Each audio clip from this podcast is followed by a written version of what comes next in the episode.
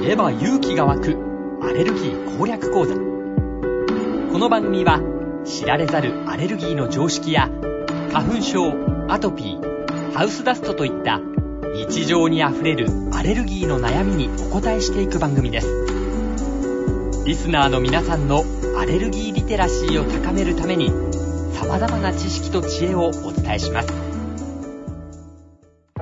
知れば勇気が湧くアレルギー攻略講座ナビゲーターの井川祐一です。札幌市アルバアレルギークリニック院長の鈴木康信先生にアレルギーに関する様々な知識、知恵を教えていただきます。鈴木先生、よろしくお願いします。よろしくお願いします。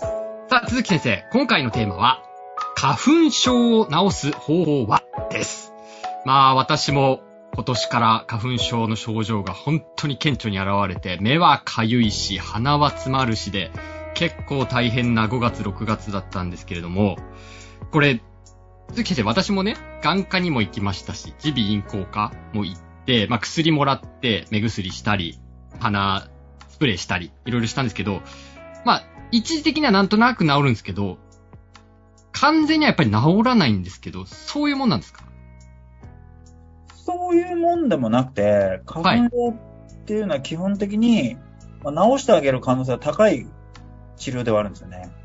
治せる可能性が高い。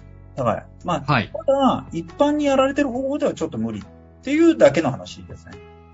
今私がその、目薬したりとかっていうのは、これ一般にやってる方法。。一般にやってる方法です。これ無理。これ治さないこれ無理。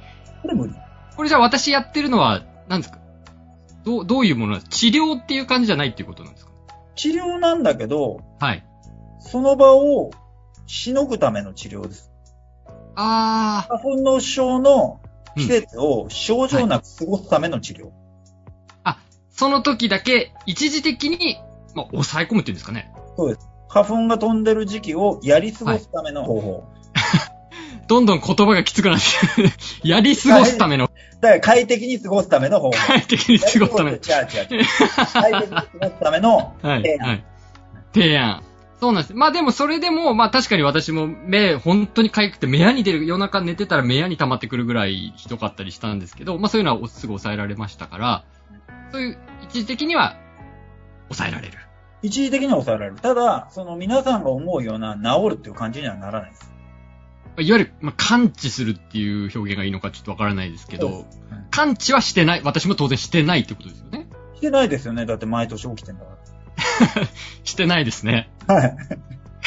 そういうことなんおっです。しゃると、おっしゃる通り。え、感知はさせられるものなんですか感知できるものなんですか花粉症っていうのは。まあ、8割ぐらいは完治を目指せる。80%の人は完治を目指せる。目指せる。あ、でもそれ結構8割って聞くとなんか高いかなって思うんですけど。完治させるっていうのは法律で言えないんで、はいはい。目指せる。完治を目指せる。うん。それはどうしたらいいんですか私は今行っているような病院に行き続けて、そこを目指せるものなんですか目指せない。目指せない。なんでかっていうと、結局、はい。完治させる方法って、はい。免疫療法っていう方法があって、免疫療法。はい。免疫療法まあ、昔体の免疫ってことですね。体の免疫です。体のは免疫。いはい。昔、玄関差って呼ばれてたので、まあ、時々げこの玄関差。は玄い。関差あの、玄汁、感じる、作るで玄関差って言うんですけど、減らす、感じる、作る、作業の差。はいはい。まあ、玄関差って呼ばれてる方法なんですけど、呼ばれてた方法なんですけど、呼ばれていた。はいはい。この免疫療法だけが唯一なってる治療で、日本以外の国では、この免疫療法っていうのが、まあ、例えば花粉症の治療では、あの、スタンダードです。日本以外、外国では、それが普通なんですか普通です。あ、そうなんですね。なんで日本は、日本にないから、そもそも。薬がないから。そうなんですかまあ、ダニと杉だけはできるんですけど、あ、それそうなんですね。ダニと杉だけはできるけど、はい。だから例えば、僕らみたいなアレルギーのがっちりやってる医者とかって基本的に、はい。海外の学会出たり、海外で勉強してきてるので、ええ。あの、日本では一般的ではないけれど、他の国では一般的ですっていう方法は、僕らみたいなアレルギーのがっちりしたクリニックだと受けることができる。あ、そうなんですか。ダニとスギ以外の免疫療法もね。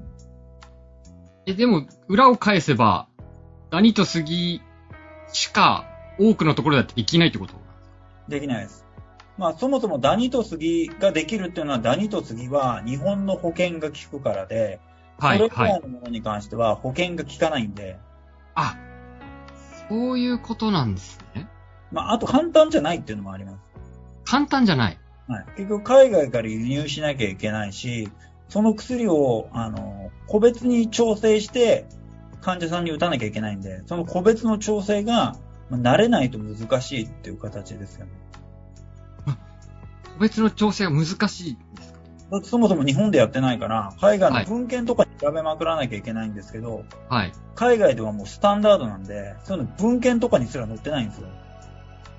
あ、それくらい当たり前ってことですかそうですそうです。だから、海外行った時に、はい免疫療法関係の発表してる人とか、はい。今のスタンダードはこういうやり方ですよ、みたいな、あの、発表があるとか、まあ、セッションがあったりするんですけど、はい、はいこ。こに出て、発表している演者の先生に聞きまくるとか、いう作業が必要なんですよ、これをやるには。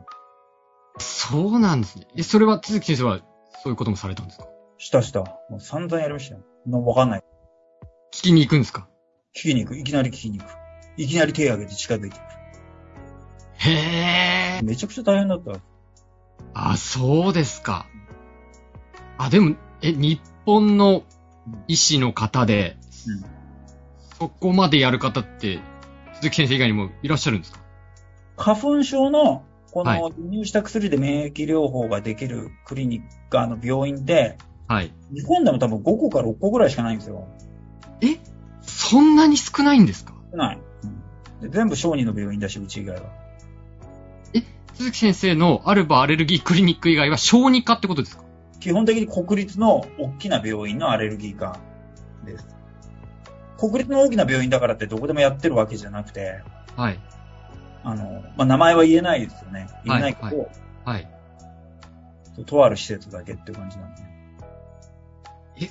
この日本の中で5か6しかなかったら、うん。なかなかやっぱり、花粉症の方ね、多いけど、治せないんじゃないですか。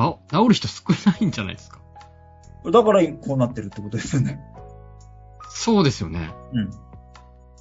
えーただ、まあ、これに関しては、その、患者さんが、どういう患者さんが自分のクリニックに来るかっていうことにも大きく関わってるわけじゃないですか。だはいか。ら、うちだったら、結局、その今、免疫療法が保険効きませんって言っても、はい。効かなくてもいいですってうんいう人とか、まあそもそもだから飛行機使ってくるような人とかが多いクリニックだから、はい。こういう治療がありますよ、でも保険効かないですよって言っても、はい。患者さんたちでやりたい方っていうのは多いわけじゃないですか。うん。まあ、わざわざいらしてるわけですもんね。しかも。もこれ、俺オリジナルの治療じゃなくて、はい。アメリカとかヨーロッパに行けば普通にやられてる治療なんで、もとフランスに、今長いんですけど、フランスで結婚したんで、フランス長いんですけど、はい。これは普通にやってるんで、クリニック。あ、そうなんですね。えー、日本では、そこ、それが普通にならないですかだから結局花粉症ってはい。シーズンの問題じゃないですか。花粉の時期っていうのがあるんで、まあまあ、そうですね。はだい。から、でそんなお金かけてまで完全に治さなくても、うん。 3月から6月までの間、うんあの、目薬と飲み薬飲んでて症状がないんだったらそれでいいよっていう考えの方もいらっしゃるわけですよ。はい。なんならそっちの方が多いかもしれないです。うんうん。だから、一般ののクリニックとかだと、その大多数の方向に向いてるから、そうか、そうか。そういう人の方がいっぱいいらっしゃるわけですよね。少数のを治療するために、そんなアメリカとかヨーロッパに行って、はあのい。人捕まえて聞きまくるとかっていう作業ははい。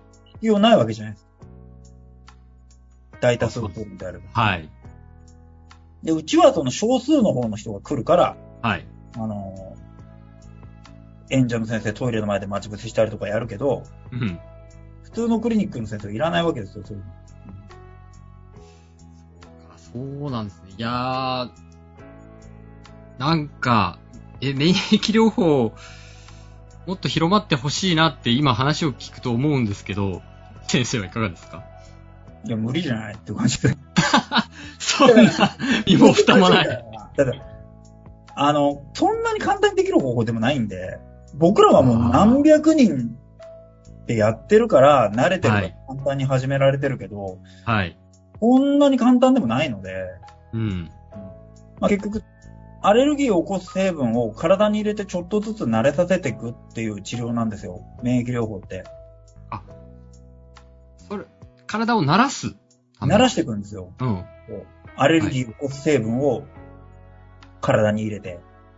まあ、私、白樺はい。系のものダメですけど、それを入れていくのが免疫療法の。白樺のアレルギーの成分っていうのが薬としてもあるので、あ、これそうをなんです。注射して慣らしていくんです。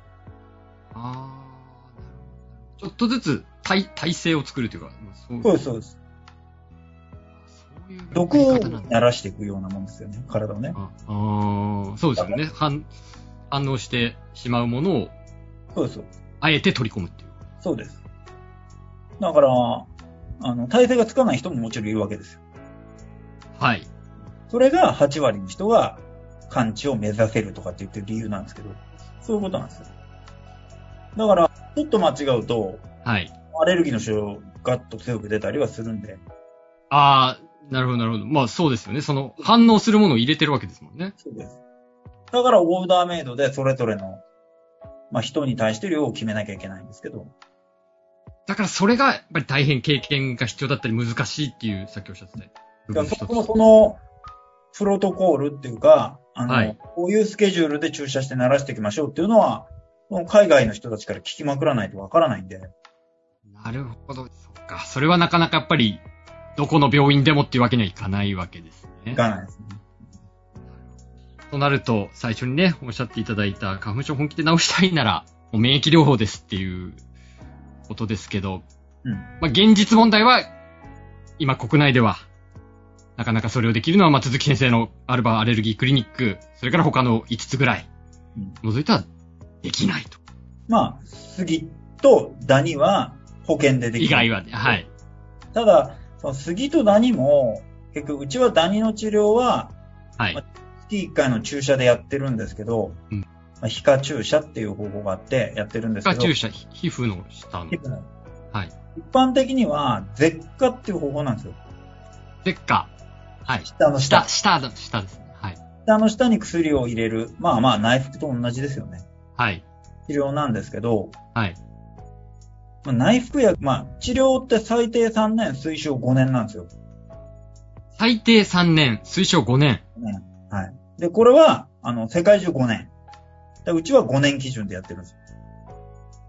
5年間やり続けるんですかそうです。だから、飲み薬って無理なんですよ。そうなんですね。 5年間やると、だいたはいい2年半分ぐらいは飲み忘れるんで。あ、そういうものですかだから、ダニの、あのはいダニとか杉にしても、まあ、はい。脱落率が60%ぐらいなんで。あー結構な割合ですね。いや、ちょっとそのあたりのことも、ね、また次回の放送の中でも詳しくいろいろと伺っていきたいと思います。えー知れば勇気が湧くアレルギー攻略講座、札幌市アルバアレルギークリニック委員長、鈴木康信先生とお伝えしました。鈴木先生、ありがとうございました。ありがとうございました。